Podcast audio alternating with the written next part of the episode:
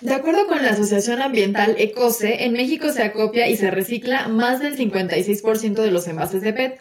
Y este material es destinado para producir envases nuevamente y también para reutilizarse en otras industrias como lo es la textil.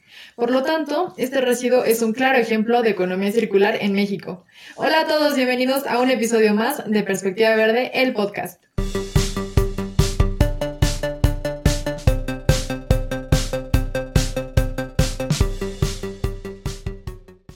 Take a Breath es un proyecto enfocado en el cuidado personal, pero sin olvidar el cuidado ambiental, pues los productos tienen refill y la mayoría de las etiquetas son digitales o bien impresas con tintas vegetales.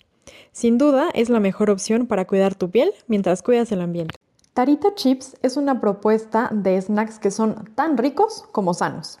Están hechos a base de los frutos de la planta conocida como malanga o taro que se da en la región de Veracruz. Son bajos en grasa, altos en fibra y producidos sin una pizca de pesticidas. Tienen diferentes sabores como mango tajín, adobo, flaming hot y más. Pruébalos por solo 35 pesitos. Si te han interesado estos proyectos, no dejes de visitar Bazar Ecomadre Tierra, donde se reúnen propuestas similares comprometidas con causas sociales y medioambientales. El día de hoy tenemos con nosotros a Rodrigo Vargas y déjenme les cuento un poco acerca de él. Él es ingeniero mecatrónico eh, por parte del Tecnológico de Monterrey en el campus Querétaro y también se aventó una maestría en ingeniería este, y administración del medio ambiente y energía sostenible en el Instituto Real de Tecnología en Estocolmo, en Suecia. También ha participado en el Centro de Investigación del CONACYT y es el fundador de WasteMart, una empresa que está enfocada en la simbiosis industrial. Pues Rodrigo, qué gusto que estés ahí con nosotros el día de hoy. Muchas gracias por darnos tu tiempo y este espacio. ¿Cómo te encuentras hoy? Hola Ingrid, muy bien, muchas gracias por la invitación. Eh, y pues bueno, aquí estamos para platicar un poco de, de todo lo que es economía circular, simbiosis industrial y cualquier otra duda que nos vaya surgiendo a lo largo del podcast. Claro que sí. Y bueno, cuéntanos un poquito más sobre ti. Ya les di al, auditorio esta, pues esta reseña, ¿no? Sobre lo que ha sido tu trayectoria en estos años. Pero cuéntanos un poco más, ¿quién es Rodrigo Vargas? ¿Por qué de repente te interesaste, eh, pues, en los temas medioambientales, ¿no? Mm, bueno, desde pequeña a mí, yo siempre estuve metido como en la parte de campismo y ir a acampar cada, cada semestre por lo menos, una semana, dos, tres. Eh, entonces, como que esa parte, ese gusto por la naturaleza siempre ha estado. Y bueno, cuando empiezo la carrera, yo empiezo como, como ya dijiste, en la parte de, ingeniería mecatrónica. Y en la carrera empiezo a involucrarme mucho en el sector automotriz, en el diseño y la construcción y la competencia con carros de tipo de todoterreno y tipo de Fórmula 1. Y me clavo como, como en todo ese sector cuando me graduó, entro al sector aeronáutico. Entonces sigo como muy metido en la parte de mecánica, pero enfocado a la parte de aeronaves. O sea, turbinas tanto para helicópteros, aviones y generación de energía.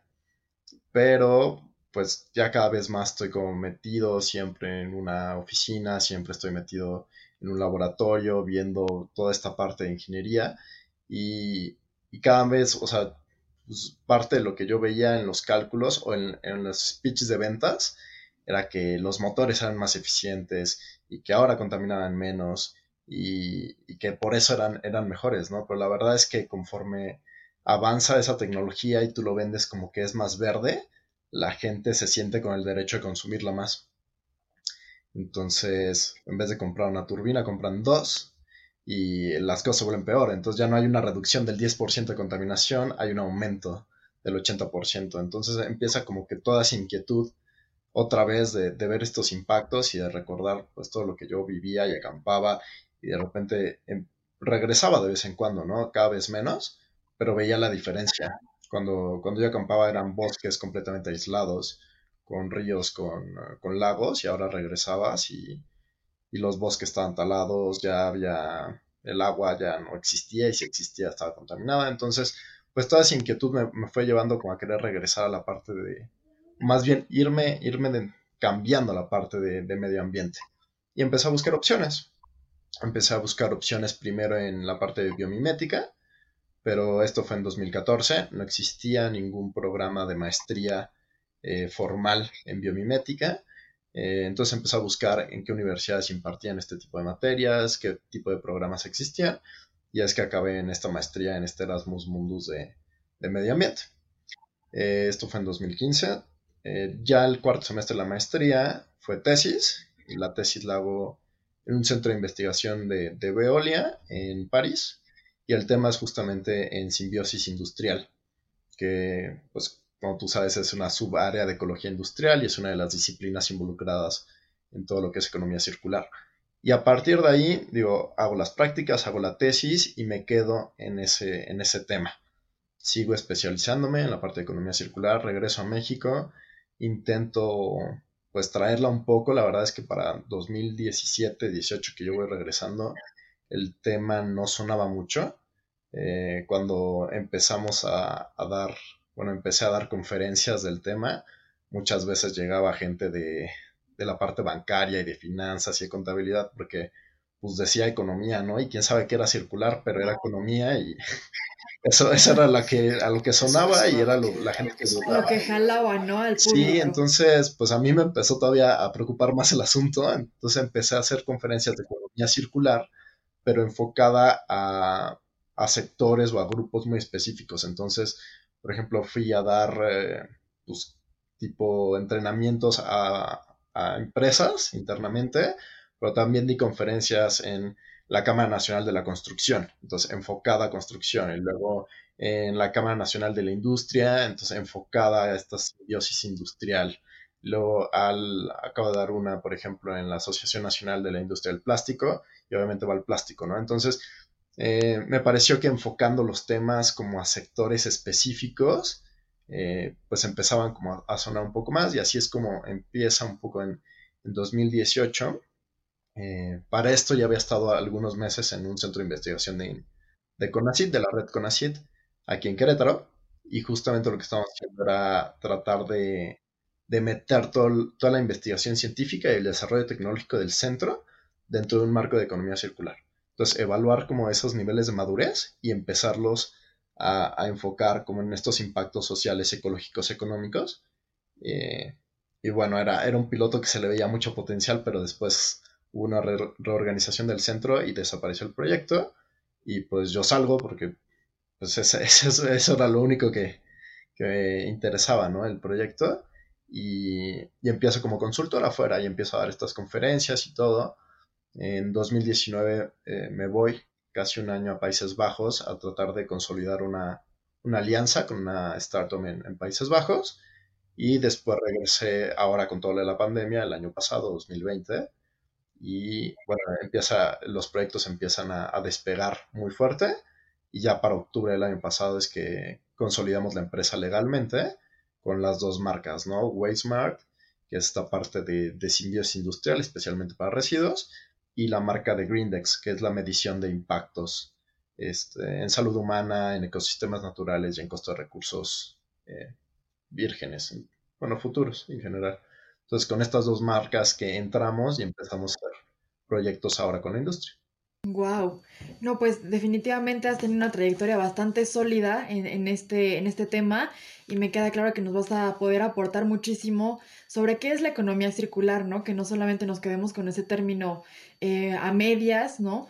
Y, y bueno, Cuéntanos un poco también cómo es que fue que realizaste o cómo fue para ti esa experiencia de realizar el cambio de pasar a hacer eh, y dedicarte meramente a ingeniería, aparte en, una, en un sector, como bien decías, no meramente automotriz, como toda esta, este, pues esta rama, ¿no? Que debe ser muy apasionante y muy bello, pero ¿cómo fue que, sentiste esa, esa, transición ahora a pasar a la ingeniería ambiental, ¿no? ¿Qué, ¿Qué ventajas encontraste en hacer ese cambio, Rodrigo? a mí me gusta mucho eh, la parte, como toda esta trayectoria como profesional que tengo, porque me da una perspectiva muy integral, o sea, puntos de vista muy distintos, y eso también me ayuda a hacer un, una muy buena, un buen puente de comunicación entre distintas áreas y entre distintas empresas. Eh, desde el hecho de haber estudiado mecatrónica, eh, bueno, mecatrónica es mecánica, electrónica y programación, ¿no? Entonces ahí ya van varios, varios temas involucrados Luego la maestría, en la maestría veo tanto finanzas como economía, como administración. Es básicamente un MBA comprimido y después, o sea, en un semestre y después vamos a las tecnologías ya de, de remediación de suelo, agua y aire. Entonces, esa es otra parte como bioquímica. Entonces, al final de la historia, yo tengo una parte de mecánica, electrónica, programación, finanzas, química, biología. Entonces, es como muy integral. A mí me gusta mucho. Eh, obviamente, y esto lo especifico mucho, ¿no? Yo soy un integrador de proyectos. O sea, yo puedo ver el potencial en distintas áreas, pero yo no soy especialista en todas esas áreas, ¿no? O sea, yo, yo no te puedo hacer la, el diseño químico de, de lo que tú quieras pero puedo saber el potencial dentro de ese sector y entonces buscar un especialista que venga a esa parte, ¿no? O sea, a mí me gusta mucho porque, te digo, puedo, puedo traducir estos proyectos y los potenciales y, y, sobre todo creo que ayuda mucho a, eliminar la reticencia que existe por ciertos sectores. Eh, creo que el que más reticencia tiene en general es la parte económica, que te dice, no, es que si yo aplico ciertas tecnologías me va a salir más caro, ¿no? Y, ya cuando le empiezas a explicar, bueno, depende cómo lo veas, o sea, qué tan, qué tan completa está tu fotografía. Si, si te digo, ok, vas a tener que comprar tu maquinaria nueva, pues sí, obviamente, para ti es un costo innecesario, ¿no? Pero si te digo es que si compras esta maquinaria, entonces vas a reducir pues, tu merma, ¿no? Tu pérdida de material y entonces vas a tener que comprar menos y luego, vas a tener que pagar menos al que se lleva tu basura porque generas menos basura. Y si pones una línea de reciclaje, entonces también vas a reducir tu compra de materiales vírgenes y si consideras que en una economía global los materiales vírgenes van a ir subiendo de costo porque esa es la tendencia que existe, pues entonces si tú reciclas tus propios materiales, materiales por los cuales tú ya pagaste, entonces tú no tienes que pagar un precio inflado en un futuro, ¿no? Entonces cuando empiezas a meter todos estos aspectos dentro de la, de la fotografía, dentro de una propuesta de proyecto, empieza a hacer mucho más sentido. Entonces, eh, cuando yo cambio de, sectores. Me gusta mucho esta diversidad que ya traigo eh, entre, entre, disciplinas y entre lenguajes. Y también yo me siento mucho más eh, a gusto, obviamente, de, pues, en lo que estoy enfocado, del tipo de proyectos que estoy enfocado. Y pues, eh, no sé, es como más, más congruente conmigo, en, general. Como que en cierta parte regreso a, esa, esos, esos intereses que yo tenía, ¿no?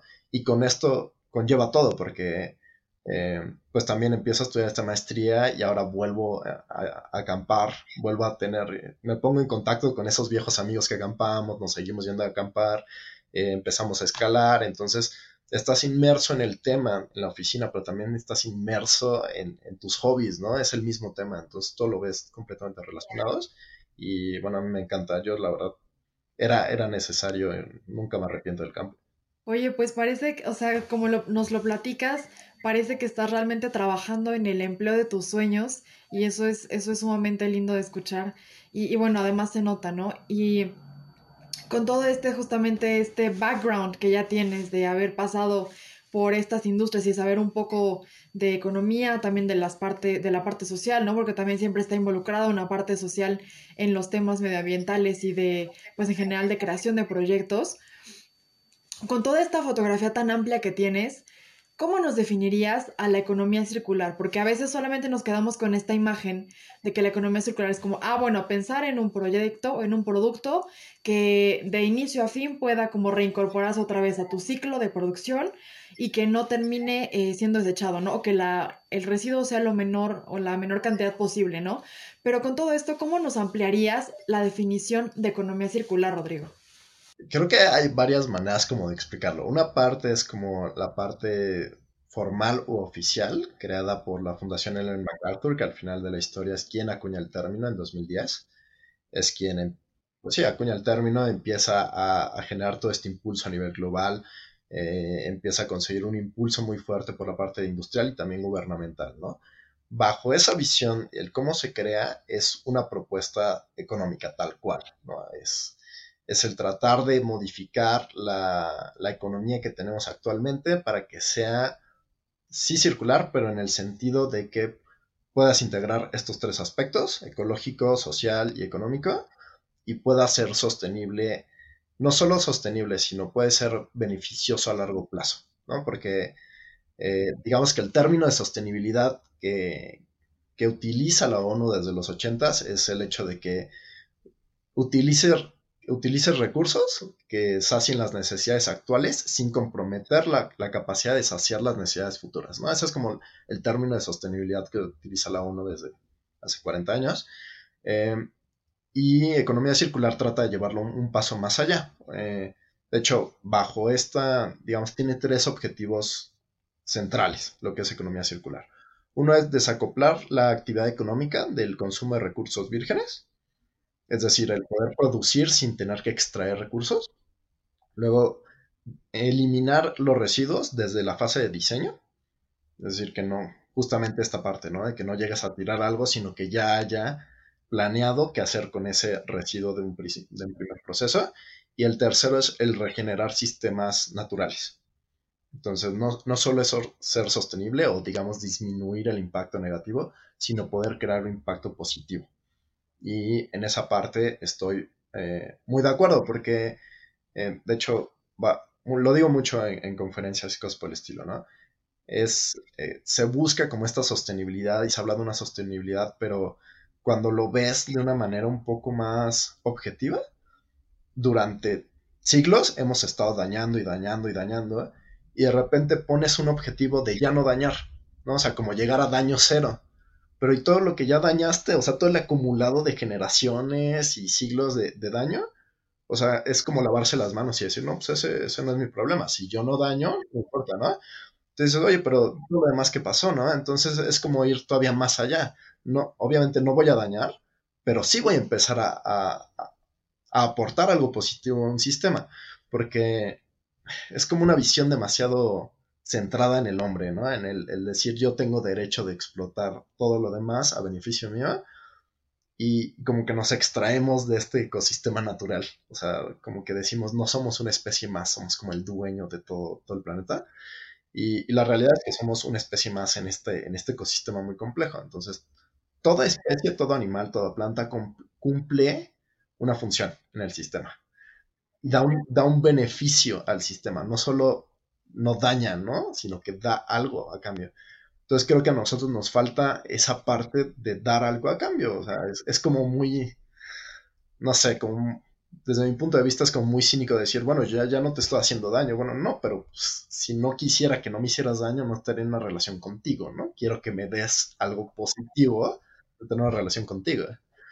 Entonces, digamos que estos son por lo menos los tres objetivos principales de, la propuesta de, modelo económico que hace economía circular. Y obviamente a partir de ahí se utilizan como varios pilares, ¿no? O sea, varias ideas principales, que es el de pues, utilizar energías renovables y limpias, el atacarlos eh, en una visión sistémica y no solamente como de procesos individuales, el de que todo es un recurso y no, no existen los residuos, no existe la basura, y que la diversidad en el sistema es algo positivo. O sea, mientras más diversidad exista en un sistema, tiene más capacidad de adaptarse. Y, con cada crisis, sea económica o de cualquier tipo, se ve esta falta de adaptabilidad del sistema en general. Entonces, lo que parte de, las ideas que propone economía circular es decir, todos cumplimos una función y si hay muchos involucrados, si hay mucha diversidad, todos vamos a poder compensar las faltas del otro, pero pensando en, de una manera sistémica, pensando en conjunto, no, no en cómo sobrevivo yo y me como todos los demás en el camino. Oye, pero es que es súper interesante todo esto, como los pilares o los fundamentos básicos que nos comentas de la economía circular, porque muchos de ellos justamente vienen a romper totalmente paradigmas de cómo se ha manejado la industria en todos estos años. O sea, yo creo que, bueno, tú que lo has vivido, ¿no? en carne propia y con tus experiencias, ¿qué tanto, eh, qué tanta, que a lo mejor es, justamente parte de esa resistencia que hay por parte de muchas empresas, de decir, es que a ver, o sea, espérame un poco, ¿cómo es que voy a producir sin extraer recursos vírgenes, ¿no? O cómo es que voy a generar un servicio o un producto sin estar haciendo, o sea, sin tener proveedores de materia prima, sin tener, etcétera, ¿no? Entonces, ¿Cómo, ¿Cómo, has luchado, digamos, contra este, o sea, para empezar a romper este paradigma que es muy grande, ¿no? Y que, incluso puede sonar hasta muy lógico de decir, pues que para producir algo necesito un producto, este, o más bien materia prima, ¿no? O, o sustratos, o este, algo para generar un producto ya en, en concreto, ¿no? ¿Cómo has eh, vivido y cómo has logrado transformar en cierta forma este paradigma para justamente cambiar la visión, ¿no? Porque no solamente implementar una economía circular o implementar este, este modelo de economía circular en la, en la mayor cantidad de empresas posibles, sino es como también cambiar totalmente esa visión y justamente como también bien mencionas, es dar esa perspectiva de, complejidad y de, eh, pues de interrelación, ¿no? Que naturalmente y, e irremediablemente existe entre nuestro entorno, nosotros y cualquier otro ser vivo. Claro. Sí, bueno, creo que también usaste la palabra específica, ¿no? Es necesario romper paradigmas. Y creo que la, manera, la, pues sí, la, la, herramienta más fuerte al final de la historia creo que es educación. De hecho, por eso cuando regreso e intento hacer proyectos, pues nadie, o sea, no hay interés de nadie, ¿no? Porque ni siquiera saben qué es. Entonces, doy un paso hacia atrás y digo, bueno, primero tengo que explicar qué es, porque si nadie lo conoce, nadie le va a interesar. Entonces empiezan toda esta fase de conferencias y de, cosas, ¿no? Y, como tú dices, al principio dices, bueno, es que bajo mi lógica, y ni siquiera es mi lógica, es bajo el sistema en el que yo he nacido, crecido y todo, las cosas se hacen así. Y la verdad es que cuando tú estás metido como en este canal, o sea, donde tú ya es tu ambiente y das por sentado que así son las cosas, eh, muchas veces no te preguntas, no te cuestionas, no nada, ¿no? Entonces dices, pues es que yo necesito materia prima para hacer mi producto y venderlo. Y yo gano mientras más vendo. Y aquí vienen muchísimos conceptos, ¿no? Y cada concepto trae su historia. O sea, eh, cuando empieza todo, toda una economía de escala, empieza esta lógica, donde dices, es que, pues mientras más vendo, más gano. Por lo tanto, tengo que producir más para vender más, para ganar más, ¿no? Pero como que de repente se olvida también que el hecho de que tú tú pagas por esos materiales y después pagas por, el por producir todo y luego sí vendes tu producto, pero básicamente estás regalando tus materiales. O sea, esos materiales que tú ya pagaste, tú pagaste por extraer, por transportar, por refinar, por producir, y después se lo regalas a alguien que... Y, y ya no, te olvidas de esos materiales. Cuando tú sabes que esos materiales para ese otro alguien en poco tiempo se van a convertir en basura, pero para ti siguen teniendo valor.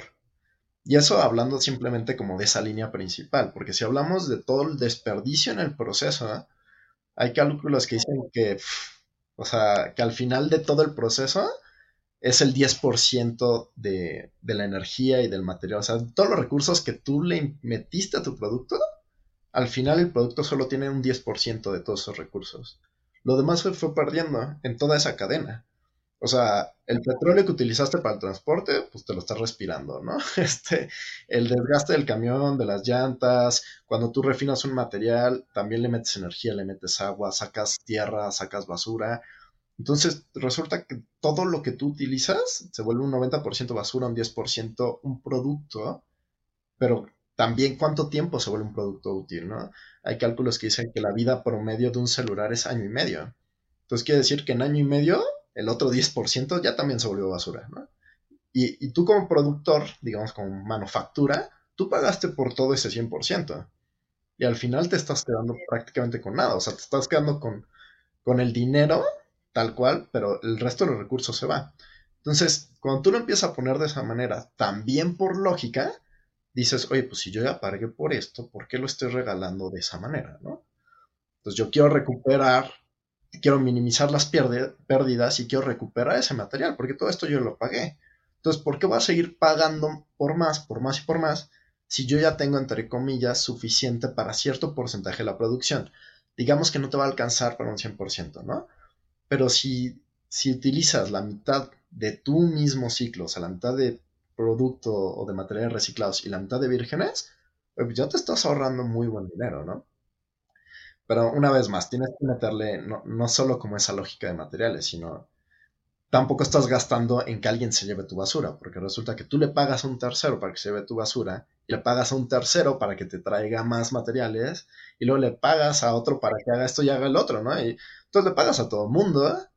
¿Por qué? Porque tú no manejas tus propios residuos, ya no le pagas, y de esos residuos le pagas menos al otro, ¿eh? O sea, también tiene una lógica, ¿no? Y cuando le empiezas a meter números, cada vez es más claro y más claro. Pero ese primer paso sí es una educación para justamente romper paradigmas, ¿no? Y empezar a, decir es que no, no es necesario que tú vendas un producto, porque al final de la historia todos venden un servicio. Lo que nos interesan son servicios. Cuando vendes un celular, no te interesa tener un celular per se. Te interesa tener un aparato que hace llamadas, que recibe llamadas, que tiene internet, que manda esto y que hace el otro. Pero en el momento en que ese celular no prende, a ti no te interesa tener eso. Es, es un bloque de basura para ti. Entonces ahí es cuando te das cuenta que lo que te interesó no fue el producto del celular, sino el servicio que te daba ese producto. Entonces, ese tipo de cambios también implican un cambio en el modelo de negocios y muchas empresas ya lo han hecho. Ya no te venden un celular, te rentan un celular. Pero tú tienes que regresar el celular al productor, porque el productor dice, esos materiales son míos. Y yo no voy a pagar para comprárselos a alguien más cuando ya pague por ellos. Y, y para ti son basura. Entonces, me traes mis materiales y yo te vuelvo a dar un servicio, o sea, te vuelvo a dar un aparato que sirva, ¿no?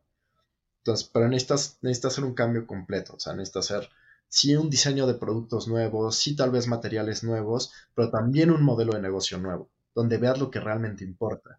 Y de hecho es lo que ahora también ha sido mucha, mucha, pues fuente de, de controversia, no controversia, más bien de discusión, donde, pues ahora, sobre todo en, en las COPs, o sea, todas estas conferencias de las partes y las conferencias internacionales dicen, pues que siguen diciendo de crecimiento, o sea, crecimiento económico y crecimiento económico, pero pues realmente, o sea, ¿qué es lo que importa? No importa tener más dinero, importa tener prosperidad, ¿no? O sea, a mí como persona me interesa tener un bienestar. No me interesa tener muchos números en mi cuenta si esos números no me pueden dar salud o felicidad o lo que yo necesito, ¿no? O sea, tal vez se escuche más utópico, pero al final de la historia lo que realmente queremos son los beneficios. Y es, y es muy comparativo con esta parte, ¿no? Hay gente necia de que quiere un celular, pero pues tú quieres el servicio del celular. Y es lo mismo, tú no quieres dinero, quieres los beneficios que te da el dinero. ¿Y qué beneficios son? Pues una salud, una educación, una prosperidad. Ese, ese debería ser el objetivo, ¿no? Entonces, estos cambios de paradigma, estos cambios incluso de palabras, y es algo que a mí me parece muy necesario, hay algo que, que se utiliza en, el área lingüística que se llama relativismo lingüístico. Y lo que quiere decir es que la manera en que una persona percibe la situación y la describe, o sea, las palabras que utiliza para describir la situación, tienen mucha influencia en las acciones o en el comportamiento que tiene para esa, ese, ese entorno, ¿no? Esa situación. Entonces, al momento en que tú dejas de hablar, por ejemplo, de basura y empiezas a decir recursos, entonces tú ya por default sabes que eso tiene un valor intrínseco. Tal vez no para ti y tal vez no ahorita, pero para alguien en una circunstancia eso es valioso. Y entonces empieza a buscar para quién es valioso y en qué circunstancia, ¿no? Cuando empieza a decir, bueno, es que ya no, no necesitamos tener así como una, una empresa completamente robusta de, sacar mucho producto, sino tener una empresa que pueda ser resiliente, que pueda ser adaptable para que si hay una crisis, se adapte. Si hay falta de dinero, si hay falta de materias primas, sea adaptable. Entonces empiezan a cambiar esas palabras, empiezan a cambiar también los objetivos. Y yo creo que los objetivos siempre han sido los mismos, simplemente una vez más como que en esta carrera de vida o de negocio se empieza a olvidar que, el objetivo final era otra cosa, ¿no? No, es que es, sumamente interesante lo que comentas porque en efecto, las palabras que utilizamos muchas veces para describir, ¿no? Ya sea lo que está sucediendo eh, en la vida de cualquier persona o en el contexto del país, en el, en el contexto, perdón, global, tiene mucho que ver de cómo se construye la realidad, ¿no? Porque las palabras de eso nos ayudan a construir la realidad y con base en ello actuar, ¿no? Ya sea para modificar o para continuar sobre la misma línea.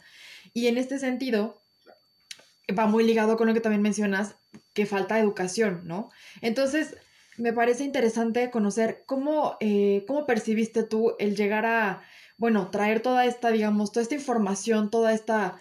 Em, pues todo este cambio de, procesos en general de, de, Europa y traerlos aquí y darte cuenta que justamente había una carencia muy grande, ¿no? Y, y que bueno, este, obviamente es algo que puede traer grandes beneficios, pero ¿cómo percibiste tú que ha ido cambiando eso de 2017-18 que, que tuviste como ese acercamiento inicial a ahora? Y que, que, nos aportes también cómo fue o qué, qué ventajas, aparte de las que pueden ser como muy obvias, qué ventajas has tú notado referente a la aplicación o a, el estar migrando a las economías o a una economía circular en diferentes ámbitos de las industrias, Rodrigo? Mira, la parte como de, de, cómo sentí México cuando regresé o la diferencia, la evolución que ha sido, cuando empecé a dar conferencias 2018 yo estaba muy, muy frustrado. Eh, realmente no, no, veía, no veía que esto fuera a avanzar a un corto plazo, ¿no? Sí, no, definitivamente no.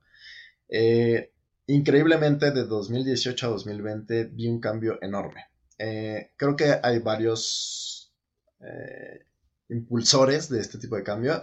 Una parte es que obviamente en otras regiones globales esto ya está muy fuerte, ¿no? Especial, específicamente en Europa, ya hay regulaciones, ya es un término exigido, no, no solo conocido, sino que el gobierno te exige a ti como industria que lo tengas, ¿no?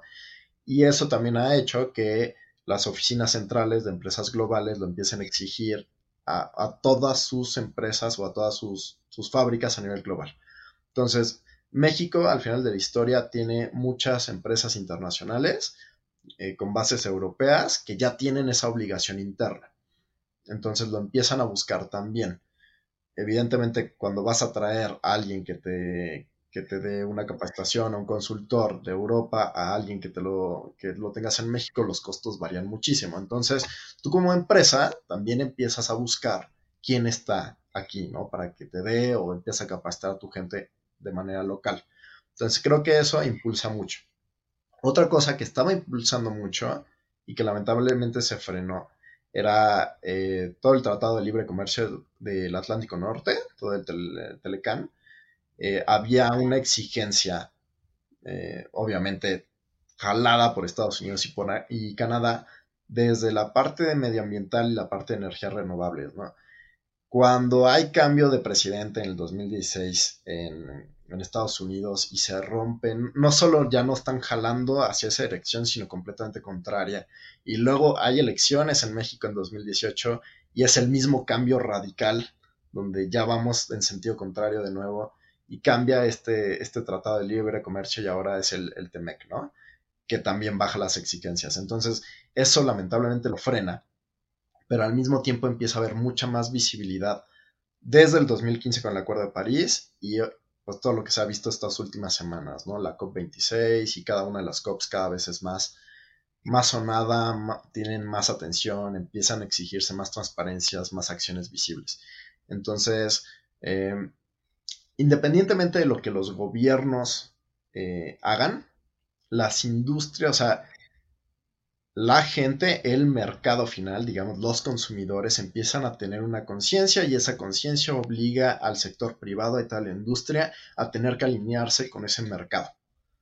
Porque aquí hay, como muchas cosas que se conjuntan, ¿no? En el momento en que un, consumidor exige cierta calidad o ciertos aspectos y además tiene una facilidad de, de información, de acceso a la información como lo es un Internet, ahorita tú te metes a tu computadora y dices, ¿qué empresa? ¿Qué tan sostenible es? ¿Cómo hace? ¿Qué consume? ¿Qué produce? ¿Qué proyectos tiene? Etcétera, etcétera, etcétera. Entonces, con ese, ese nivel de grado de acceso a la información y ese nivel de interés, es básicamente el consumidor el que está presionando a la industria pública, a la, industria privada, de, de, hacer esa transformación. Obviamente se necesita mucho apoyo de la parte gubernamental, porque sin regulaciones, sin multas, sin nada, esto se va a tardar más, ¿no? Y es lo que se ve en regiones como Latinoamérica. Cuando no hay regulaciones, cuando no hay un gobierno que te esté exigiendo y también tienes una población un poco más pasiva, el, cambio es mucho más lento. Pero México está como en ese, en ese punto intermedio, donde viene Latinoamérica, pero al mismo tiempo está jugando en, pues prácticamente en las ligas mayores. O sea, es, es manufactura, es comprador-vendedor en América del Norte y en Europa y en Asia. Y si ellos te lo están pidiendo, tú necesitas empezar a, meterte en esos términos. Entonces, Eh, creo que eso es parte de lo que ayudó a que en dos años hubiera una diferencia impresionante. A mí me da muchísimo gusto, de verdad. No creí que esto fuera a avanzar tan rápido, pero pues sí, qué bueno. Y respecto a las ventajas que esto ha traído, o bueno, que tú a lo mejor sobre este camino hayas encontrado algunas ventajas como inesperadas, ¿como cuáles serían? Inesperadas. bueno, a, mí lo que me... No, creo que mucha participación ciudadana. E, esa es como lo inesperado que he encontrado. Demasiada acción ciudadana. Eh, algo que yo no he visto en, muchos movimientos anteriores. Eh, pero también como acciones mucho más fundadas. Eh, creo que, por ejemplo, la diferencia entre economía circular o el, entre comillas, el éxito que ha tenido hasta ahora en esta, en esta década de existencia la economía circular contra otro tipo de movimientos sostenibles anteriores, es que me parece que antes se centraban mucho en los beneficios ecológicos.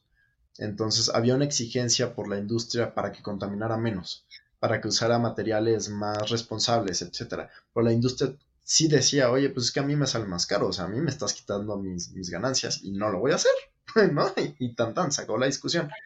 Entonces, el momento que economía circular llega y mete esos aspectos relevantes, y porque te decía, al final, economía circular lo que hace es empezar a, aglomerar distintas disciplinas y distintos temas bajo este paraguas o este término de economía circular. Muchas disciplinas y muchos temas que tienen décadas de existir, pero que cada uno estaba peleando como por su propio lado. Entonces, ahora que llega economía circular y te dice, no, es que sí, tenemos, o sea, tenemos biomimética, tenemos eh, ecología industrial, tenemos permacultura, tenemos economía azul, tenemos eh, economía del desempeño, etcétera, etcétera, ¿no? Entonces, dime cuál es tu traba. Tu traba es una parte económica, traemos herramientas de economía del desempeño y te decimos como gobierno, qué debes impulsar, qué debes frenar, como industria, cómo lo vas a compensar, ¿no? Entonces, al momento de tú, es básicamente estás haciendo un, Dream Team, ¿no? O sea, te traes eh, disciplinas y jugadores y cada uno trae sus propias ventajas y sus propias metodologías y herramientas y de repente los metes a todos y les pones un mismo objetivo. Y, pues empiezan a colaborar todos en equipo y empiezan a, a, sí a poner obviamente las herramientas que traen, la experiencia que traen, pero ya en conjunto puedes generar herramientas mucho más fuertes, ¿no?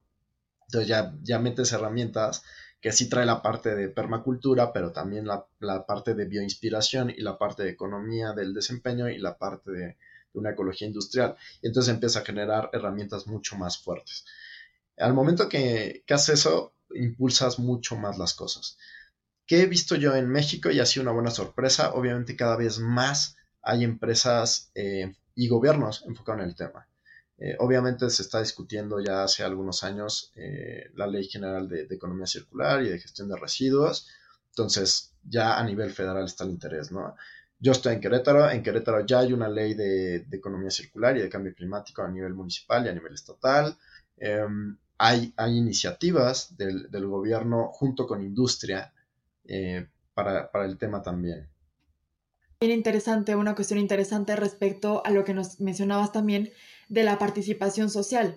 ¿Qué tanto impacto tiene tanto las acciones individuales que cada uno de nosotros puede realizar como para también empezar a exigir del lado del consumidor ese tipo de cuestiones, como las la, parte de las acciones colectivas, ¿no? Que obviamente las colectivas o, las gubernamentales, etcétera, toman más tiempo, ¿no? Requiere una estructura más compleja, más tiempo, más eh, planeación, etcétera.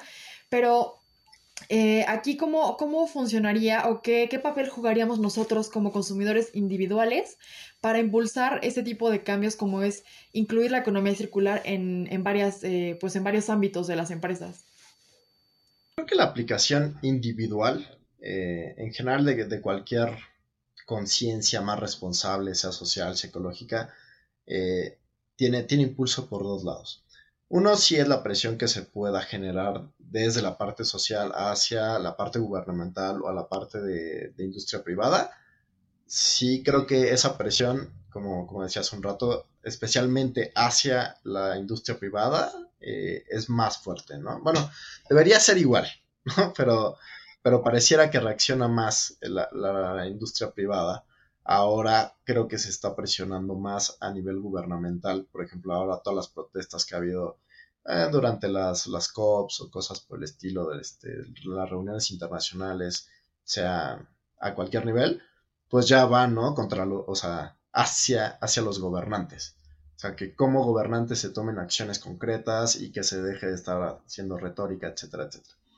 Pero, por ejemplo, algo que desanima mucho es cuando se empiezan a, ver los números y, que he visto en, muchísimos foros y en muchísimos espacios cuando la gente empieza a decir, no, es que pues de nada sirve que yo me bañe en cinco minutos porque al final de la historia el agua que yo gasto y el agua que gasta la industria, pues, o sea, aunque yo no me bañe nunca en mi vida, nunca te vas a dar cuenta.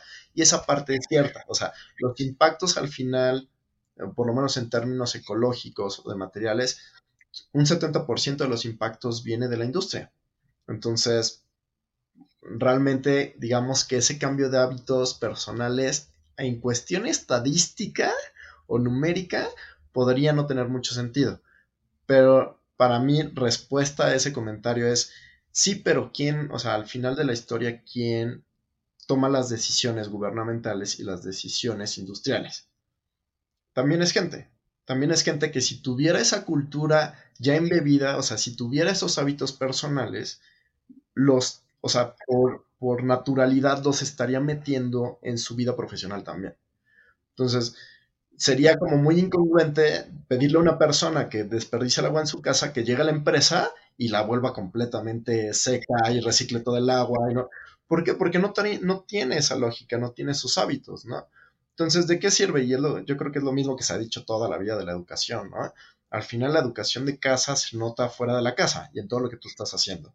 Entonces, esta conciencia de responsabilidad social y ambiental se ve reflejada en tu vida externa, profesional, ¿no? Entonces, sí podrás decir que el bañarte en cinco minutos no, no va a salvar al planeta, esa parte es completamente cierta, pero si tú que tienes esa conciencia, llegas a la empresa y dices, oye, es que estamos tirando miles de litros de agua, esto no es posible y entonces haces algo y empieza a escalar toda esta conciencia.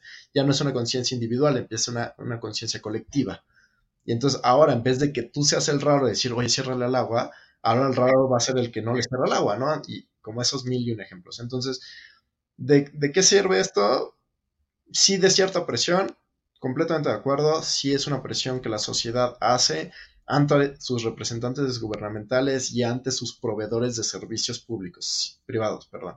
Sí, pero es una cultura que tiene que volverse natural y generalizada si queremos que esto cambie. No, no puedes obligar a alguien que haga una acción en la que no cree. O sea, lo puedes obligar, pero no lo va a hacer bien. Y es lo, que yo creo que pasa mucho ahorita con, la parte gubernamental. Algún día lo, lo, platicaba, por ejemplo, con mi papá, ¿no?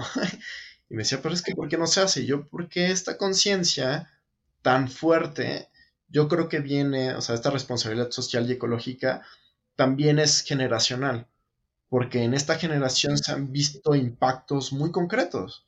Insisto, yo regreso a los lugares donde acampaban y ya no existen. Entonces, a este ritmo, ¿quién sí los va a conocer? ¿Cuántas generaciones más lo van a conocer? Yo ya no voy a conocer un arrecife tan hermoso como el que tenía Australia o el que teníamos nosotros en el Caribe, o sea, porque se está mermando cada vez más, ¿no? Entonces, al ver estos impactos tan concretos, empiezas a generar conciencia y empiezas a generar acciones para cambiar esa parte. ¿Por qué no se han generalizado desde mi muy personal punto de vista? Porque hoy por hoy las tomas de decisiones, o sea, de los puestos altos, pues son de arriba de 40. O sea, es, es una generación distinta, es una mentalidad distinta.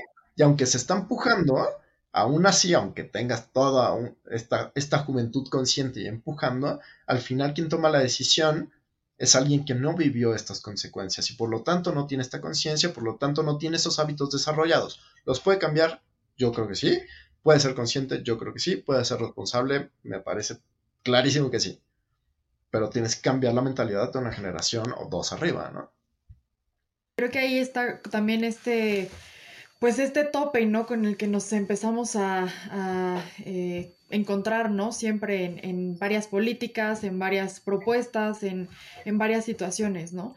Pero como también este, nos contabas hace un momento, sí ha cambiado, ¿no? O sea, realmente no es como que estemos por la calle de la amargura y no se haya hecho nada al respecto. O sea, como bien dices, ya vimos que es viable en México, que está sucediendo y que sí puede continuar creciendo este tipo de, pues, de, ideologías en general, ¿no? Para empezar a modificar la, la manera de producir, la manera de brindar servicios y productos, ¿no?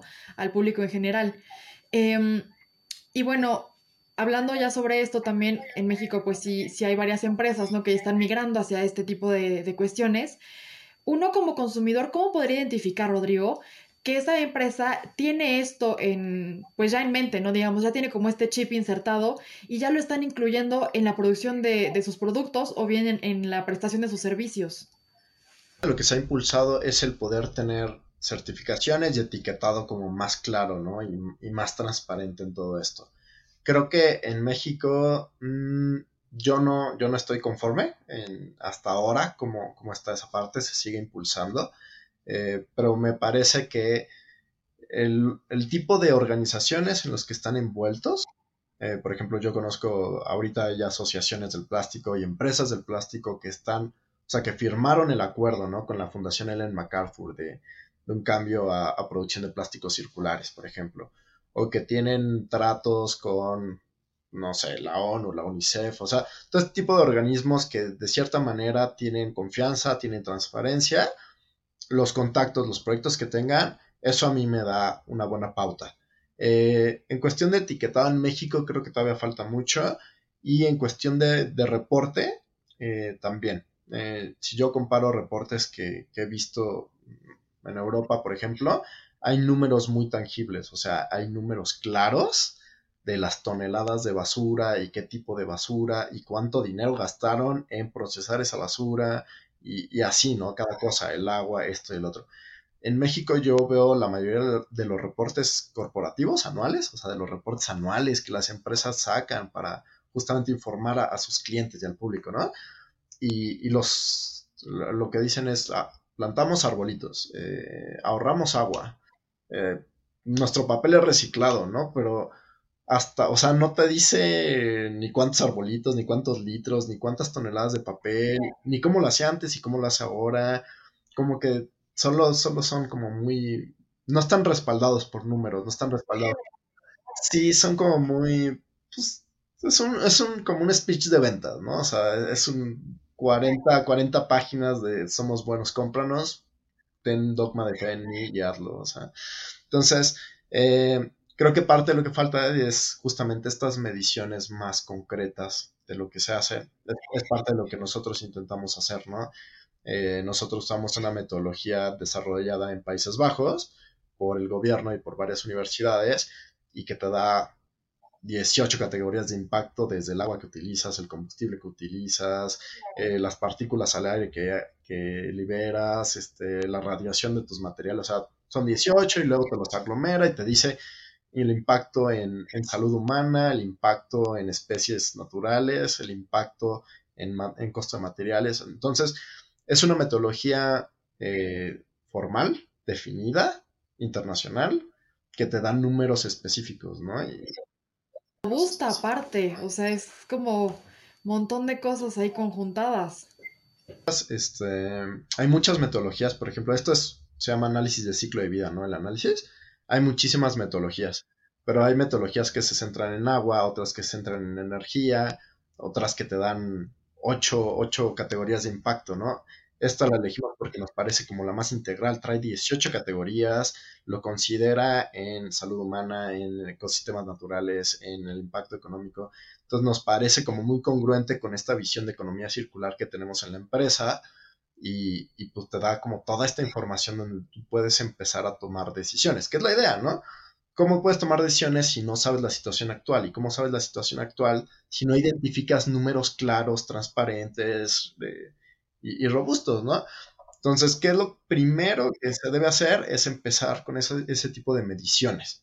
Entonces, que cuando yo empiezo a ver que en México hay reportes que te dicen, usábamos tantos metros cúbicos de agua, hicimos estos cambios y ahora utilizamos un 50%, y ese 50% lo tratamos de esta manera, yo voy a empezar a tener mucha más confianza en los procesos y en los productos que, se hacen, ¿no?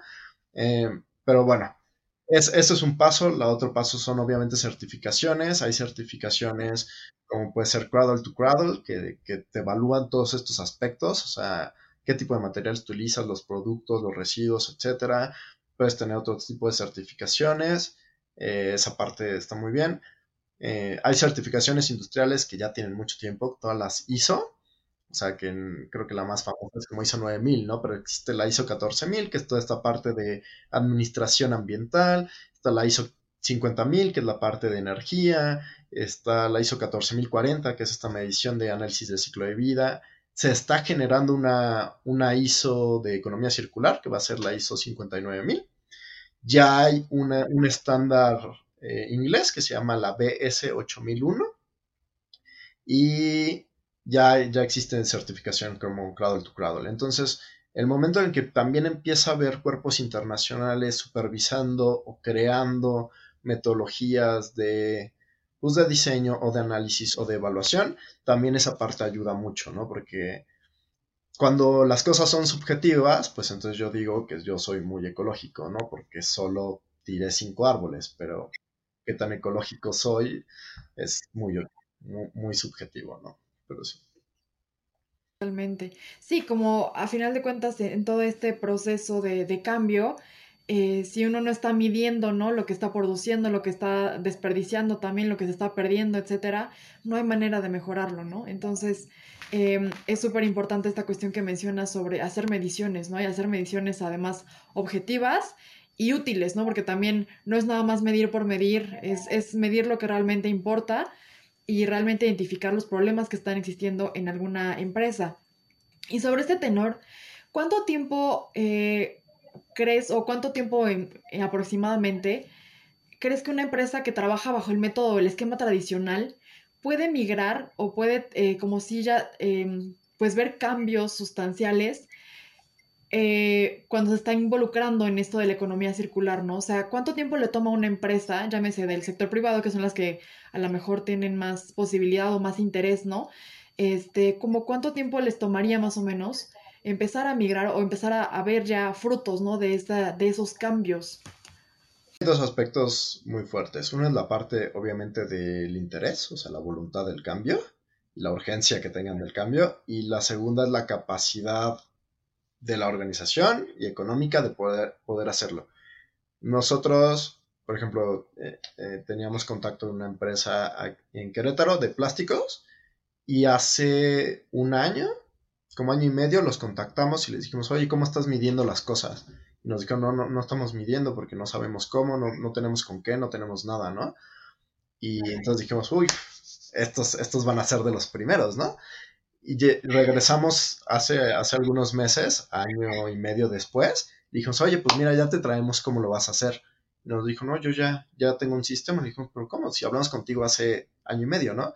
Sí, pero en un año se hizo un sistema global, la empresa es internacional, eh, se hizo un sistema global que mide así todo por cada una de las fábricas, en cada uno de los sitios, por región, a nivel global, todo, todo, todo. todo y nos sancionó el sistema, ¿no? Y el sistema está buenísimo.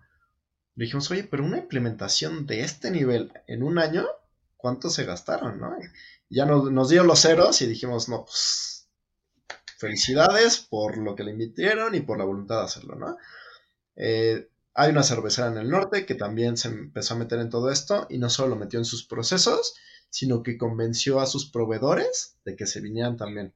Eh, entonces, por ejemplo, tenía un proveedor, eh, creo que era francés, y lo convenció de poner una planta en México, o sea, junto a ellos, en su parque industrial. Entonces, los impactos por, simplemente por el transporte de, de la materia prima se redujo de una manera drástica. Se empezaron a utilizar, obviamente, materias primas locales y se empezó, o sea, lo que esta empresa está haciendo es intentar traerse sus proveedores y hacer un, parque industrial pues, suyo, ¿no? Prácticamente pero la reducción de impactos negativos es gigantesca, simplemente por transportes, por materiales, etc. Y además de eso, obviamente, está cambiando procesos internos para reciclaje de materia prima, reciclaje de agua, este, tratamiento, etcétera, etcétera. Una vez más, es una empresa global que le ha invertido muchísimo dinero, que tiene muchísima influencia en sus proveedores. porque cuando un cliente de ese tamaño que que se lleva prácticamente todo tu, producto, te dice te quiero aquí, pues tú te pones donde él te dice, ¿no? Entonces, ¿qué pasa? Las empresas pequeñas y medianas no tienen esa capacidad. Más bien las empresas pequeñas y medianas prácticamente se amoldan a lo que las empresas grandes están exigiendo. Entonces, cuando nos vemos en este ambiente, a mí me da gusto que en México existe este tipo de empresas internacionales que van en ese sentido, ¿no? Pero sí, definitivamente es complicado y es extremadamente variable por estas dos cosas para mí. Aunque una empresa pequeña eh, tenga toda la intención, muy probablemente no tenga los recursos ni de gente, ni de infraestructura, ni económicos para invertirle a una herramienta, ni al desarrollo de una herramienta, ni a la compra, ni a la licencia, ni... A, veces realmente no es posible, ¿no? Y lo vemos en números y es muy complicado que empresas pequeñas y medianas puedan tomarlo así. Entonces es muy, muy, muy variable. Que, que ahí entra también como en, en, conflicto un poco esta cuestión de, ok, pero son pequeñas y medianas empresas las que también son proyectos de emprendedores mexicanos, ¿no? O de proyectos realmente locales o, o muy, eh, pues sí, de la zona, ¿no?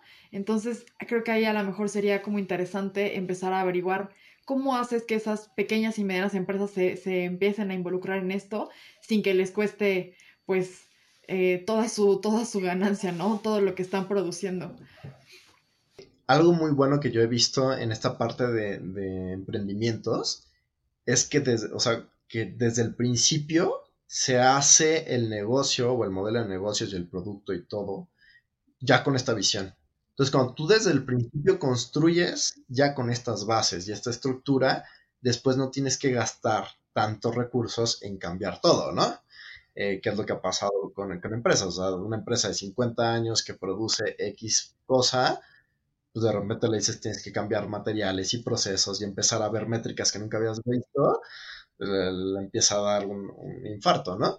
Pero cuando empiezas a hacer un emprendimiento, y justo hoy en la mañana estaba escuchando un podcast también eh, de una empresa mexicana, un proyecto de, chavos eh, jaliscienses que hicieron un, bloqueador solar completamente orgánico y con el, con el envase reciclado y todo esto pues entonces ya a la larga ellos digamos que ya traen esa esencia, ya traen esas bases y tal vez en un futuro los cambios no tengan que ser tan radicales.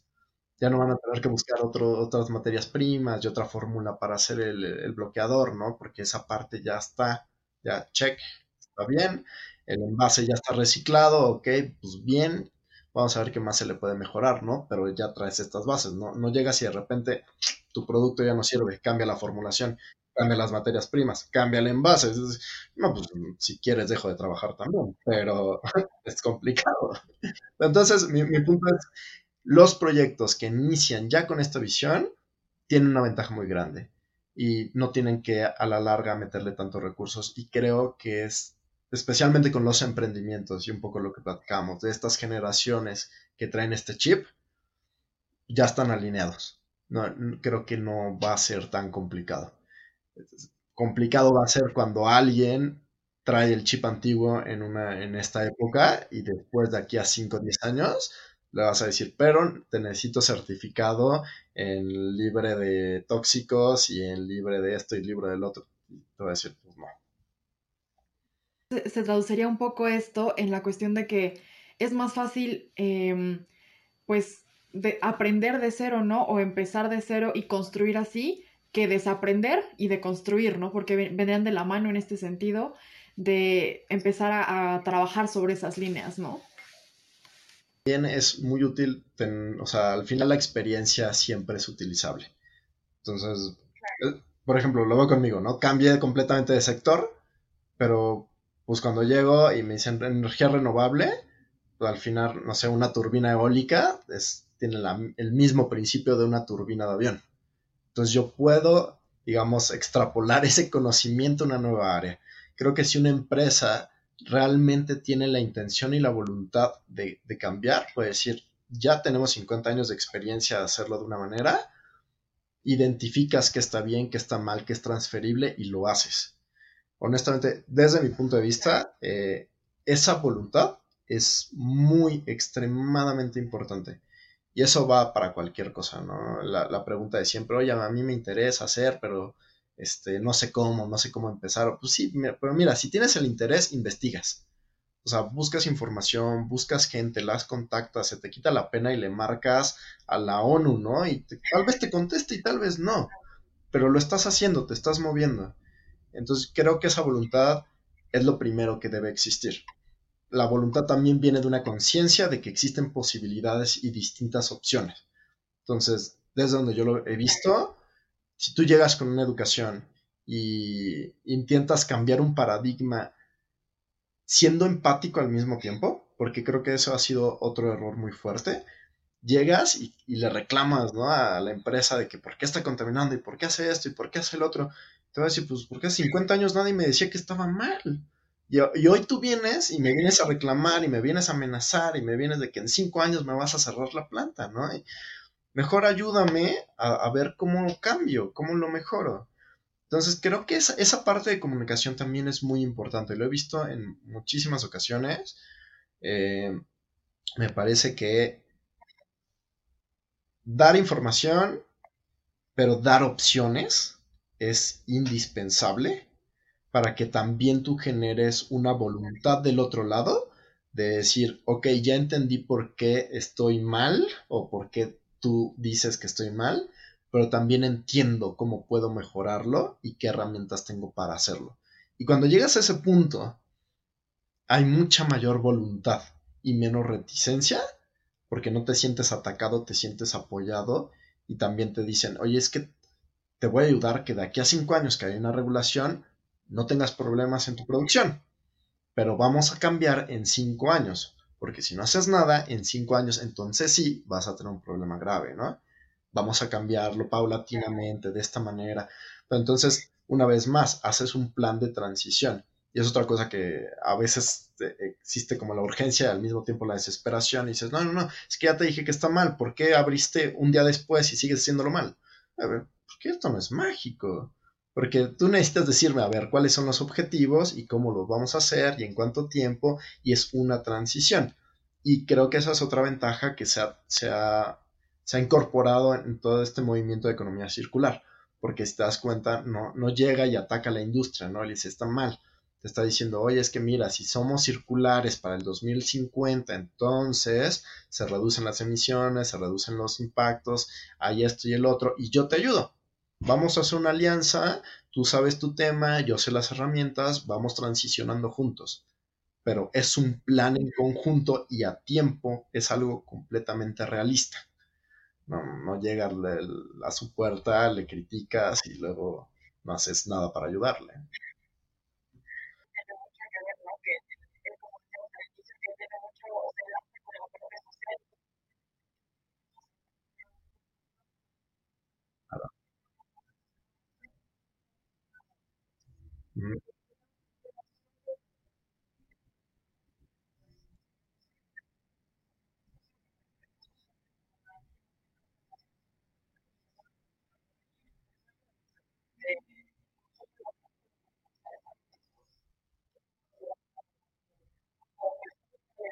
Mm.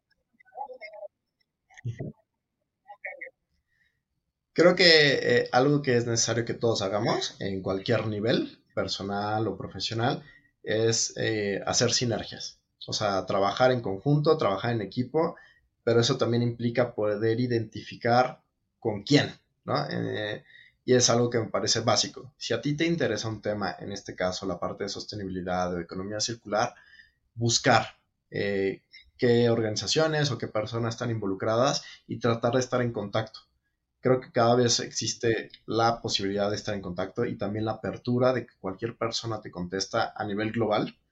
Muchas veces se tiene el miedo, ¿no? De que, híjole, es que esta persona, no sé, e, es, famosa, es director de una empresa, es esto y el otro, y nunca me va a contestar, ¿no?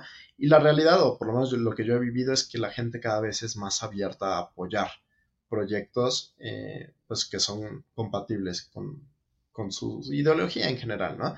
Entonces, si están interesados en este tipo de temas de sostenibilidad, ecología, economía circular, busquen eh, las organizaciones que son faro y emblema de todo esto. Eh, la Fundación Ellen MacArthur puede ser una, el Instituto Cradle to Cradle puede ser otra, obviamente todas las partes internacionales, ¿no? La ONU, lo que pasa en las conferencias de las partes, el panel intergubernamental, todo esto, y buscar a nivel local y regional también qué está pasando en México o en tu ciudad, ¿no? ¿Qué organizaciones están? Eh, pueden ser sociales, o sea, obviamente las redes sociales también ayudan muchísimo de encontrar eventos, súper fácil. Yo eh, varias veces he hecho el experimento de decir, ah, este fin de semana quiero ir a sembrar árboles. Y literal le pongo reforestación Querétaro y tres eventos así. Entonces, hay muchas organizaciones, hay mucho movimiento, pero solo lo ves cuando estás en ese ambiente. Entonces, clávate en el ambiente, clávate en, las organizaciones que están en el tema, en las empresas que están en el tema, en las personas, empieza a ver todos estos pues, trending topics eh, en la vida real y en las redes sociales también, y clavarse, definitivamente clavarse. Yo creo que más que el conocimiento es la voluntad de conocer. O sea, si, no hay una inquietud, nunca vas a investigarlo, ¿no? Pero cuando hay la inquietud, lo investigas y platicas y todo. Y cuando estás inmerso en eso y tus pláticas del domingo no son de otra cosa más que de economía circular, vas a aprender mucho más. Y, esas pláticas son las que te van a ir llenando y llenando, y llenando y abriendo tu círculo cada vez más compatible con la idea. Entonces, busca, busca gente, organizaciones compatibles a lo que tú estás buscando.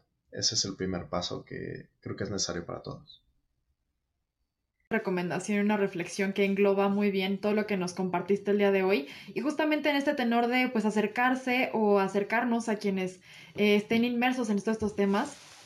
¿Cómo te encontramos en redes sociales, Rodrigo? ¿Dónde podemos encontrarte datos de contacto, etcétera? Para que justamente si alguien tiene la inquietud y tiene también, eh, pues ya por ahí quizás algo pensado, pueda también contactarte o conocer más acerca también de tu proyecto o todo lo que nos pudieras compartir al respecto es por LinkedIn.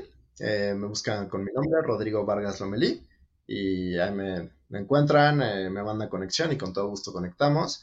En redes sociales la verdad es que no, no estoy activo. Eh, y en la parte de la empresa, pues están las páginas. Está dando por Weismar, está www.weismar.com.mx y por la parte de Grindex es grindex.earth.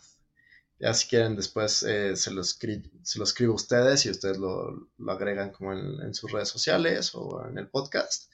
Y esas son las mejores maneras como de, estar en contacto conmigo. Justo en la descripción del podcast, ya sea en Spotify o en YouTube, vamos a agregar también estos, estas ligas para las páginas que nos comentas.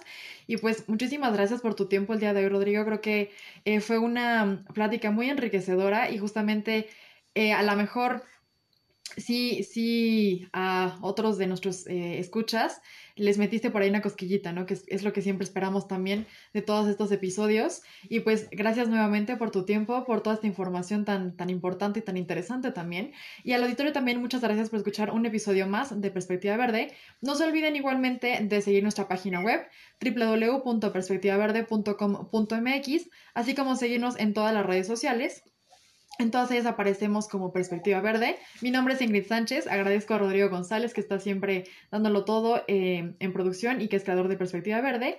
Y por supuesto también a nuestros patrocinadores, especialmente a Bazar Ecomadre Tierra, que le agradecemos la confianza en nosotros. Y bueno, si les gustó el episodio, no se olviden de compartirlo para que podamos llegar a más gente y más gente pueda tener esta eh, cosquillita, esta inquietud e investigar, informarse, inmiscuirse en todos estos temas. Y eh, bueno, toda la información de contacto de Rodrigo también estará en la descripción. Nos vemos en el siguiente episodio. Cuídense. Adiós.